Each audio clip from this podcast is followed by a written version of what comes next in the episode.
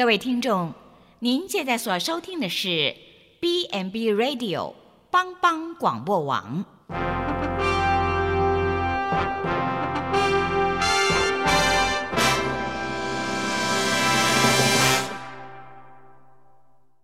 即将为您播出的是由李西昌主持的《由我照你》。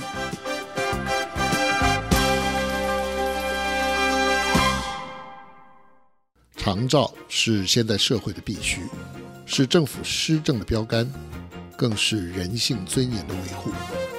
但是社会观念如果偏差，政府方针发生失误，价值失衡扭曲了人性，谁会是重罪独行的守望者呢？请收听由李希昌所制作主持的《由我照你》。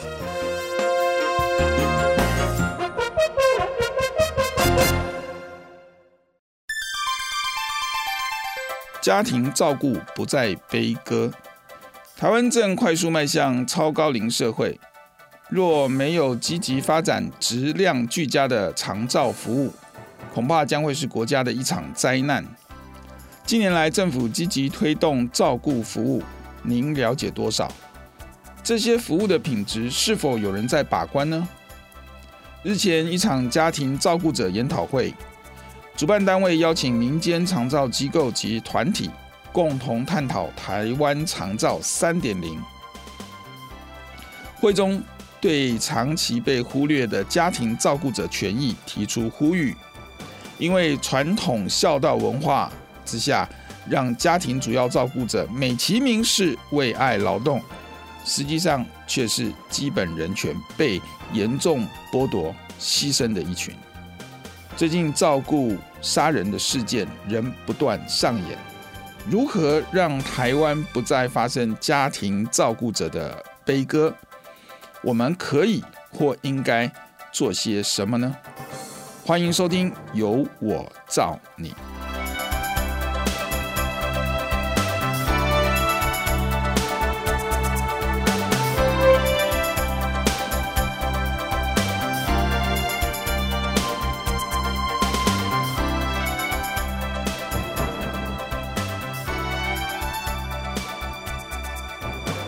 好的，各位听众朋友，大家好，啊、呃，我是呃节目主持人李希昌，呃，今天呃我们由我照你的节目要跟大家来谈一个稍微严肃一点的呃议题，哈，家庭照顾者的悲歌。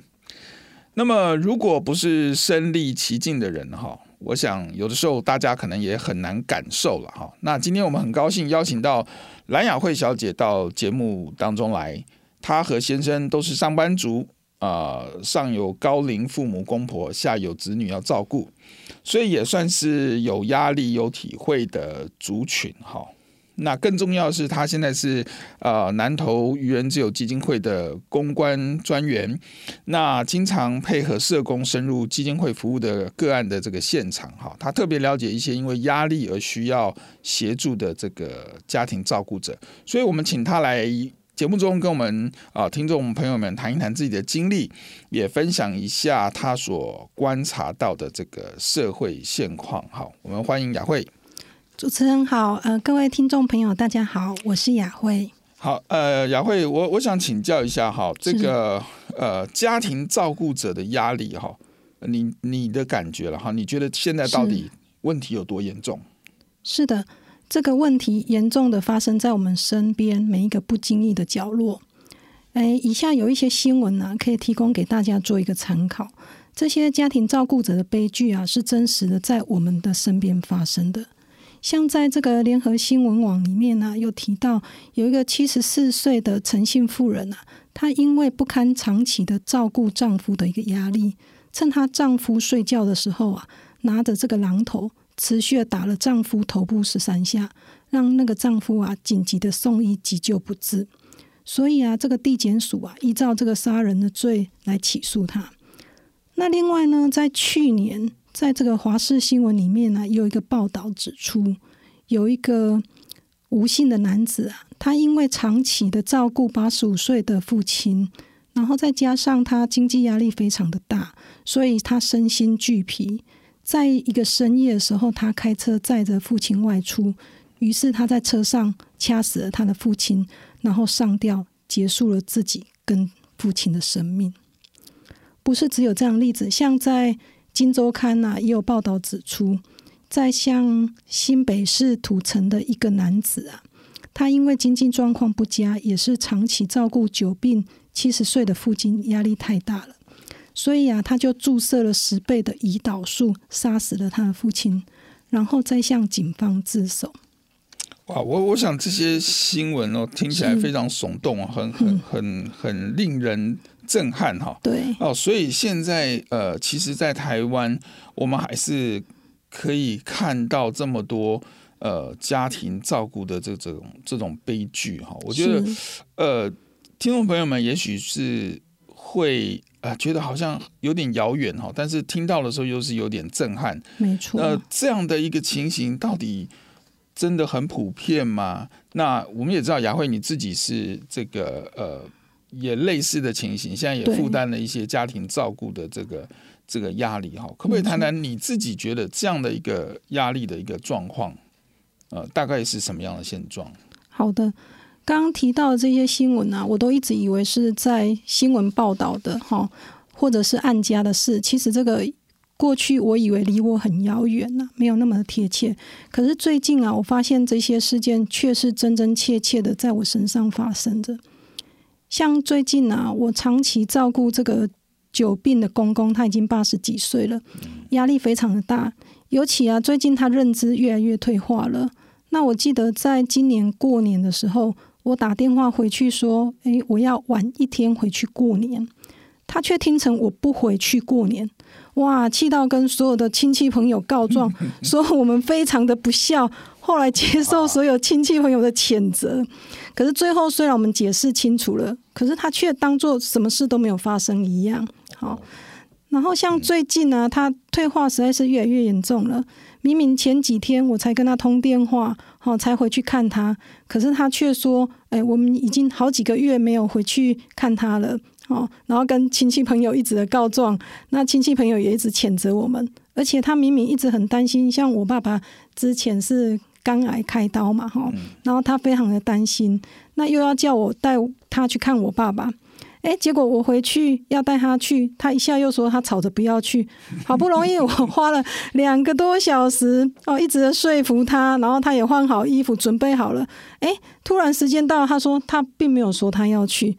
哇，像这样子的长期照顾，真的非常的不容易呀、啊。是，所以其实这样子的苦，如果不是你双脚走进这个长照，如果不是你亲身经历这个照顾啊，你真的很难体会这样深刻的苦痛跟无奈啊。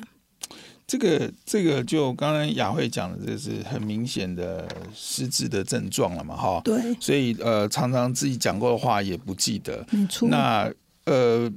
就是如果只是这样也还好，但是呃，嗯、他又跟亲亲戚朋友们又到处去宣传，哇，那就造成说呃我们之间的误会了哈。那所以那种从亲属之间来的那个压力，哇，有的时候你本来没有那么多这些呃事情杂事要去处理的，但是你会因为这样的一个照顾这样的一个呃家中的这个长者哈，就反而是你花好多好多的时间。好多的心力要去面对呃衍生出来的、呃、这些问题哈，那有解释清楚也还好，那有的时候还解释不清楚啊，真的，那很多的这个哦心结这个误会就大了哈。我想这个真的是、嗯、呃。蛮蛮痛苦的啦。那刚才雅慧提到是他个人的例子，那这个可能这样的一种呃状况也还在持续的发展当中哈。嗯，那当然我们不希望说像台湾社会呃就是忽略了这样的议题，那以至于说像刚刚一开始提到的那些更严重的。呃，这个案件哈，那真的就是、嗯、是觉得让人家会觉得遗憾。那这些事情其实是啊、呃，应该要可以去避免的哈。嗯、那这边还有一个媒体的调查报道哈。那我知道三年前，呃，这个六十五岁以上的人大概有四五成的人不知道县市有所谓的日间照顾哈。那居家照顾服务也有大概三百分之三十五的人不晓得。那或者是呃喘息服务哈，这几年虽然政府在大力宣传长照，呃，感觉上以为这些资源长者会知道比例应该不少，但是事实上又发现还是有相当多的人哈没有办法跟这些呃所谓的喘息的资源连接上，否则的话也不会发生这么多遗憾的事情嘛。哈，就是这些人好像是投诉无门、求助无门哈，对，所以才发生了这些的这个呃遗憾的事情。那这些可以帮助照顾者。呃，喘息的这些服务哈，让他们的压力不要这么大，嗯、这么好的服务，为什么呃推广了，但是成效却有限呢？我不晓得雅慧有什么样的观察。嗯，因为啊，我在这个基金会里面工作嘛，稍微有一些了解。其实啊，在卫福部在这个一百零七年六月的时候，他就已经公告征求这个家庭照顾者的支持性服务创新型计划。然后他是为了鼓励这个县市政府啊，因地制宜发展在地的一些服务，为了要达到可以减轻家庭照顾者的照顾负荷，然后增进他的照顾协议啊，以及这个财务管理职能的目标。那同时，他也为了要加强这个家庭照顾者服务量能，以及增加这个服务的可进性跟这个涵盖率啊，所以他这个计划呢，采取竞争型的方案。也就是说，针对这个县市政府的行政量能啊、服务品质啊，甚至整体规划等面向来进行一些评核。那通过的县市啊，一共有十一个案子，希望透过这个创新型计划的资源挹注，来发展符合在地需求的一个服务，然后强化家庭照顾的的一个服务的网络。这这个这个听起来很好。是。那政府有有重视嘛？也有规划嘛？那这样有什么问题？嗯哼，但是啊，因为有时候中央推动的计划利益甚佳了，以及这个地方政府执行的时候，往往都只是政治考量来分配资源，所以他有的承办单位其实根本就没有专业跟经跟经验，那他也来分一杯羹，所以他这样的成效不佳，哈，令人感觉十分的扼腕。哎、欸，那我我也想问了，那是呃。因为这些的考量，哈，对，你刚刚讲的这个应该要照理讲是要有专业能力啊，对，哦，那么否则的话，政府不就只是白花钱吗？你你随便把这个方案分给一个没有专业的这个这个单位，对，这当然会产生后后续成效也不彰，然后钱也白花了，这不是很可惜吗？对呀、啊，所以我认为中央政府啊，他应该要严格的把关，来要求这个执行的成效。他不只是只有将预算拨给这个地方政府啊，仅仅用这个经费的恒销的比例作为执行成效的一个指标。更重要的，他还必须要有明确的一个 KPI 来确认这个钱是花在刀口上面。那当然，地方政府他也要落实的执行。不是只有分大饼啊，或者是要求这个消化预算所托非人，将这么重要的一个计划交给没有长照服务经验的一个团体。那请问这些团体又怎么知道个案在哪里呢？问题在哪里呢？那像他们从来没有深入社区家庭，也没有接触过业界学界，又怎么可以了解专业的资源在哪里？甚至有经验的专业社工都聘请不到，又怎么可以有效的执行这个计划呢？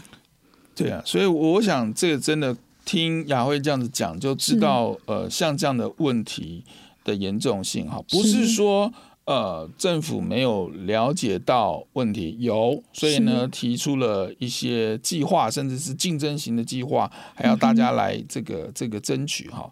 但是当这个计划争取到从中央到地方之后呢，我们发现说，呃，这个呃地方政府好像在执行面上。就产生了一些呃不太这个让人理解的这种方式啊，比方刚刚讲到说，哎，是用经费核销的比例来作为成效的指标。对，哦，那钱花的够多，表示我执行成效够好，这个是很奇怪的概念。那是啊，所以刚刚雅慧提到说，哎，是不是应该有明确的 KPI 来决定这些钱是花在刀口上？哈，没错，就是说应该是用在呃。有明确的一个效益的事情上才，才才能算成效吧，而不是说执行的比例哇，花了花了把一百块都花花到花到不够，嗯，这个是执行成效好，这个是很奇怪的一个概念哈。那当然了，我是觉得说，呃，有些时候呃这个。呃，地方的这些的呃关系啊，哈，这种呃，有是当然人情啊，什么这些会会有一些的呃压力了，好。但是我觉得，如果我们没有体会到这个问题的严重性，哈，我们真的是真的是会会把这个钱这样子用用这种关系或者是其他的考量做了分配，这是非常。非常遗憾的事情，因为这个问题就不会解决，而这个问题又是台湾现在这么严重的问题，嗯、所以，呃，我同意哈，就是雅慧刚刚提到的这个这种呃这么严峻的一个问题，政府一定要去呃请专业的团体哈，专业的团体来执行。嗯啊，否则的话，非专业的团体他真的不知道问题在哪里，找不到问题的核心，甚至没有专业的、嗯、找到问题核心，也没有和呃这个专业的这个呃人力哈呃人员来处理哈，那这样的话绝对看不到成效。所以其实像一开始节目中提到的这个照顾的这种。呃，杀人事件哈，这种呃这么强的这个家庭照顾者的这个压力负荷，呃，在台湾应该已经听到好好多年了。那显然并没有呃解决哈。那这一点其实真的要提供给政府参考哈。我们是不是呃在这个不是把计划丢出去了，好，这个预算核销完了就结束了？它有没有达到真正的成效呢？对，好。呃，节目进行到这边，我们先暂时的这个休息一下哈，请听众朋友们稍待片刻，我们再回到节目当中。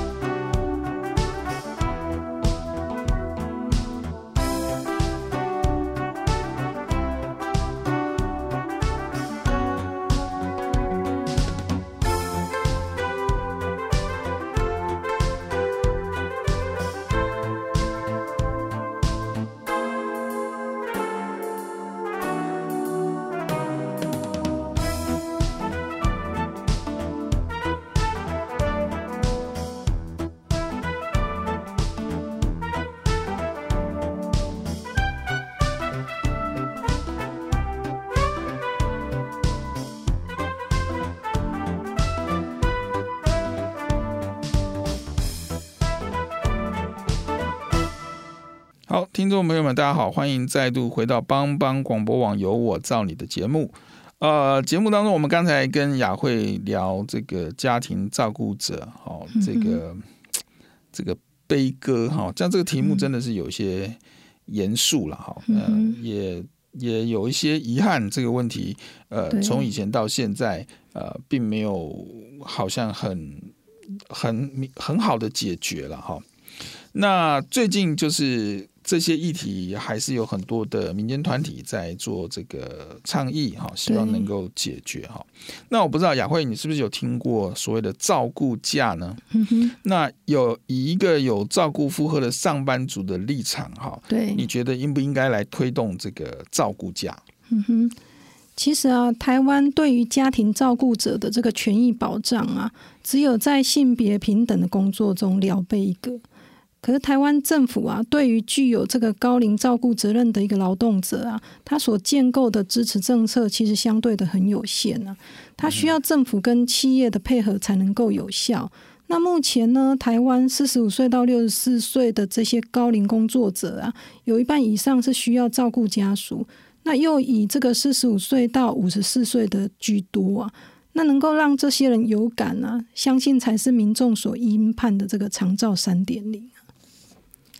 呃，我想哈，这个这个照顾的这个立场啊，照顾是照顾的这个、嗯、呃，这个照顾照顾者又是上班族的立场，对也有他的一个想法。但是，嗯、呃，政府或者是呃民间的企业，也许又有不同的思考哈。嗯哼，呃，但是我觉得，呃，照顾价这个应该是一个。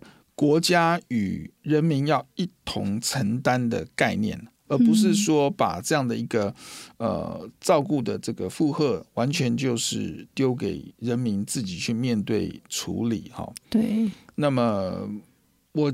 像一些先进的国家，我知道早就就开始在推动啊，德国啊，哈、嗯，呃，他们都有这个社会保险啊、长照津贴等等的这个给付来来支持哈，那让这个全职的这个家庭照顾者就可以享有就业啊或职灾的这些的保险哈。嗯、那我不晓得呃，雅慧对这方面有没有一些了解哈？那目前这些呃国家呃他们。大概是什么样的制度？嗯，目前呢，国内的学者专家他对于这个照顾假的一个修法，是主张长照制度的设计，它应该要兼顾这个家庭照顾者的权利跟生活品质。那其中给予家庭照顾者的工作权啊、社会保险以及这个照顾津贴，都是可以提升照顾者的经济安全保障的一个方式。那在一个落后观念的一个社会啊，才会有企业主管说。没关系啊，你再请假啊，我看你到底有多少假可以请。那其实啊，没有一个劳工必须要为了这个请照顾假去接受这些酸言酸语，甚至冷嘲热讽。那照顾家中的亲人其实是非常高尚的一个情操，所以像我们这样的一个照顾者，应该要得到很好的尊重以及人权的保障。所以这个绝对不是说是你家的事。那当然呢，这个企业主管也更不应该有这个歧视照顾责任的一个员工，因为每个人也都会生病，所以啊，我们希望这个长期照顾的安排假可以早日的入法，哈，可以让这个照顾者不要让照顾者去失去经济跟工作的这个依靠啊。那目前现在这个。性别工作平等法跟这个劳工请假规则，好，这两个已经名列家庭照顾假的请假规定啊。但是其实他在请假的天数啊、照顾者的工作以及照顾的津贴保障上，仍然十分的不足。那现在就我所知道啊，由劳动部委托学者所进行这个叫做各国家庭照顾假的法制分析啊。他有比较这个美国啊、德国啊、英国、日本、韩国、法国啊，甚至北欧国家以后啊，他统整这个家庭照顾假法制的设计，它其中啊有五个重点。好，那第一个是说，像各国的家庭照顾假应该要以因应临时需求为主。好，那像第二个的话，他说有薪的给付的家庭。照顾假的国家必须要有稳定的财源支持、社会保险，这些都是很常见的一个方式啊。那另外第三个，他有提到啊，家庭照顾者的定义要放宽，因为未必限制在这个直系血亲的关系啊、共同居住者或者是医疗代理人，其实都可以申请。那像第四个，他有提到雇主。不利益对待的禁止，哈，跟这个申诉的机制必须要很健全。那最后一点，他又提到说，考虑男性的家庭责任呐，这个制度的设计应该要考量不让女性成为主要照顾者而请假。这样子，对，我想这个真的是有呃蛮全面的思考。我看到这些参考国外的这些制度的设计哈，那基本上我我我我觉得这个是呃真的是政府愿意跟人民站在一起来面对这个问题。对，那另外一个是当政府在这个呃做这个这一个问题面对这个问题的努力的时候呢，它事实上是用呃整个国家的。制度，比方说刚刚讲到的一些保险制度的这个引进，然后也把这个雇主哦的这个这个概念呃放进来，雇主也要跟员工一起来面对，然后甚至呃就是男性女性的这种性别的呃平等的想法，好，那也放进来，甚至更进步的哈，刚刚提到就是说不是只限于直系血亲的关系才是一个呃。照顾关系的这个这个必必然哈，那刚刚还谈到共同居住者、医疗代理人，实际上在社会上有各种的这种现象哈。那我觉得这些的立法、这些的国家先进国家的这些的思考，呃，真的是蛮周全的哈。那也也让大家因为有一个立法明确的立法对来支持的时候呢，其实上民众才会真正的。呃认知这个问题的重要性，让呃特别是这些企业企业主哈，因为企业主通常都有很多成本的考量嘛，没错。那所以在这些呃照顾的这种这种成本呃负担出来的时候，如果没有一个法源呃来做这个要求哈，我相信呃这个。当然了，就是就是做这个，呃，在生意上来讲啊，这个成本当然是有很重要的一个考量，没有人会呃愿意增加成本。但是如果呃立法了以后，我想这些的企业主就会思考，这个是必须呃跟国家一起配合。那事实上也是，如果有这样好的照顾哈，员工才会有更好的呃生产力了。好，我想这个，所以这个刚刚雅慧提到的这个五个。方向哈，我觉得真的都还蛮重要的。嗯哼，是呃，不知道雅慧还没有对于这些呃呃这些原则了哈。对。那么还有没有什么样的一个进一步的这个说明？所以刚刚提到啊，如果综合刚刚以上哈各国发展的一个案例呀、啊，我认为我们台湾应该要推动这个家庭照顾假的修法。因为在这个立法上面啊，要着眼在这个稳定就业，不要让劳动者啊因为家庭照顾而离职。那如果说要朝这个有有几假的规定啊，建议要采这个社会分摊的方式来降低雇主的负担。嗯。现在在这个休假的事由啊、休假长度或者是资格的定定上，都需要再明确一点。嗯，而且要以这个事办的方式来进行。那另外呢，家庭照顾假是不是要放在性别平等工作法之下，或者是另立一个长期照顾假，这个都可以再做讨论。好，我我想对面对高龄社会哈，家庭照顾者的支持的问题是非常非常的严峻哈。那么我们刚刚在整个节目当中也谈到哈，政府政策的执行会有失灵的状况哈，中央地方。呃，可能这个对于一个对于一个计划的执行，大概有的时候也也会失去它的真正的这个呃效果哈。那嗯，刚刚提到了就是，哎，这个只有预算的执行，但是没有这个问题的解决哈。对。那所以我认为进步的立法保障是一个这个釜底抽薪之计了哈。那目前长照二点零的对象。呃，在台湾规定是必须六个月失能的状况，而且无法复原的时候才能符合这个资格。但是这是在这个期间有一个关键的空窗期啊，也是家庭照顾者最无助的阶段。那么在求助无门的这个状况下，很多人就这个离开职场，呃，回家了哈。那但事实上这个。我想应该也是很严重的问题啊！台湾劳动力已经不足了，那一旦这个离开职场，又会有呃相当长的这个时间。我们现在呃好像了解，一般照顾的呃期间可能都在八年到十年哦。一旦投入这个照顾以后，所以他在重返职场的机会是可能是真的是很很渺茫的哈。嗯哼。那我不晓得雅慧在呃实际的这个工作中，是不是有呃接触到这种呃因为照顾离职的的这种个案啊？就是为了要照顾家人，然后他就真的必须要放弃原有的工作，然后离开职场。你们呃在你的这个基金会的工作里面有碰到过这种个案吗？嗯。我有一个朋友啊，他在美国一个企业是做讲师的工作，是做企业顾问。可是因为他的爸爸就是也是生重病，然后妈妈年纪也大了，所以变成说他就放弃在美国的一个工作，就是回来全职的照顾，就是他的父亲跟母亲这样子。对，那所以回到台湾来，他没有办法。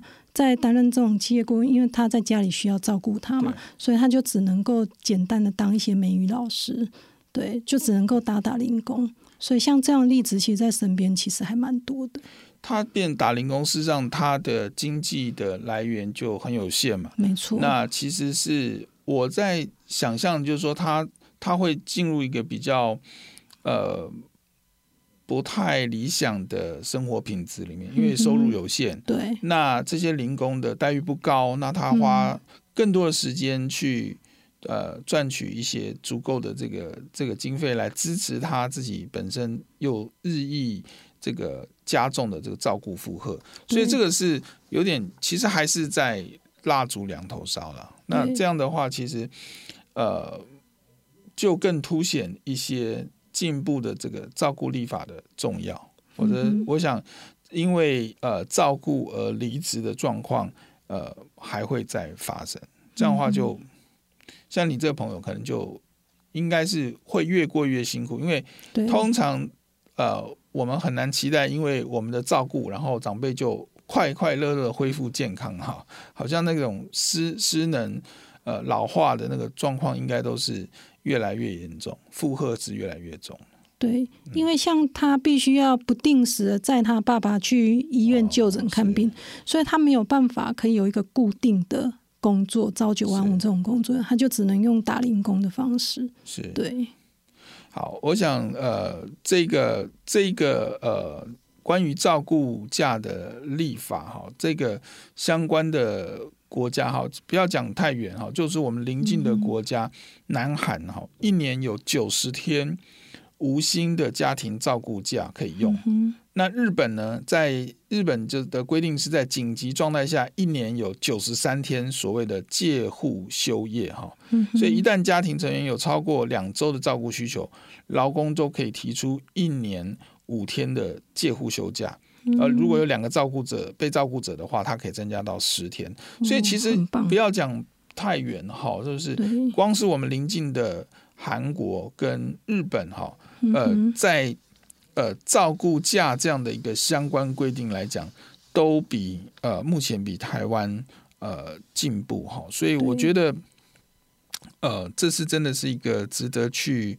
呃思考的问题了哈。嗯，那台湾也是呃发现的，我觉得台湾是是这样，就是说中高龄就业哈的市场是偏低的。嗯哼，好，那很多很多这些中高龄就可能就是刚才我们讲到这种照顾离职离开呃这个职场以后，几几乎要再返回职场的这个机会就非常非常少哈，所以的确是在这边希望呃政府可以呃考虑呃这些先进国家我们邻近国家的这个。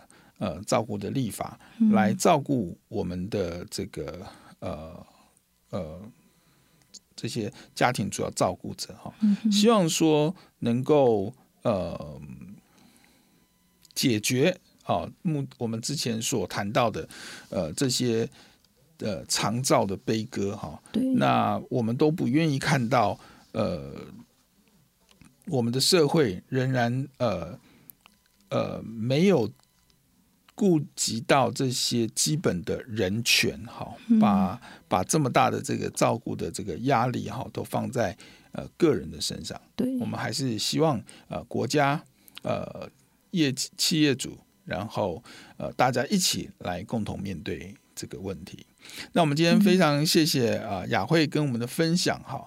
那么我们也再次的呼吁，哈，这个大家可以支持民间团体所发起的这个。长期照顾安排假的连署，哈，那希望这个呃台湾的劳工也可以享有这个法定的呃三十天六成薪，然后一百五十天的无薪弹性休假，哈，呃，希望政府中央部门啊，卫、呃、福部、劳动部都可以进一步的演绎，期望在不久的将来，台湾这些进步的立法，我们不再需要有劳资的对立，以让社会更。友善祥和，长照悲歌不再。谢谢听众朋友们的收听，啊、呃，也谢谢雅慧接受我们的访问。谢谢主持人，谢谢听众朋友。好，有我罩你，我们下周同一时间再会，拜拜，拜拜。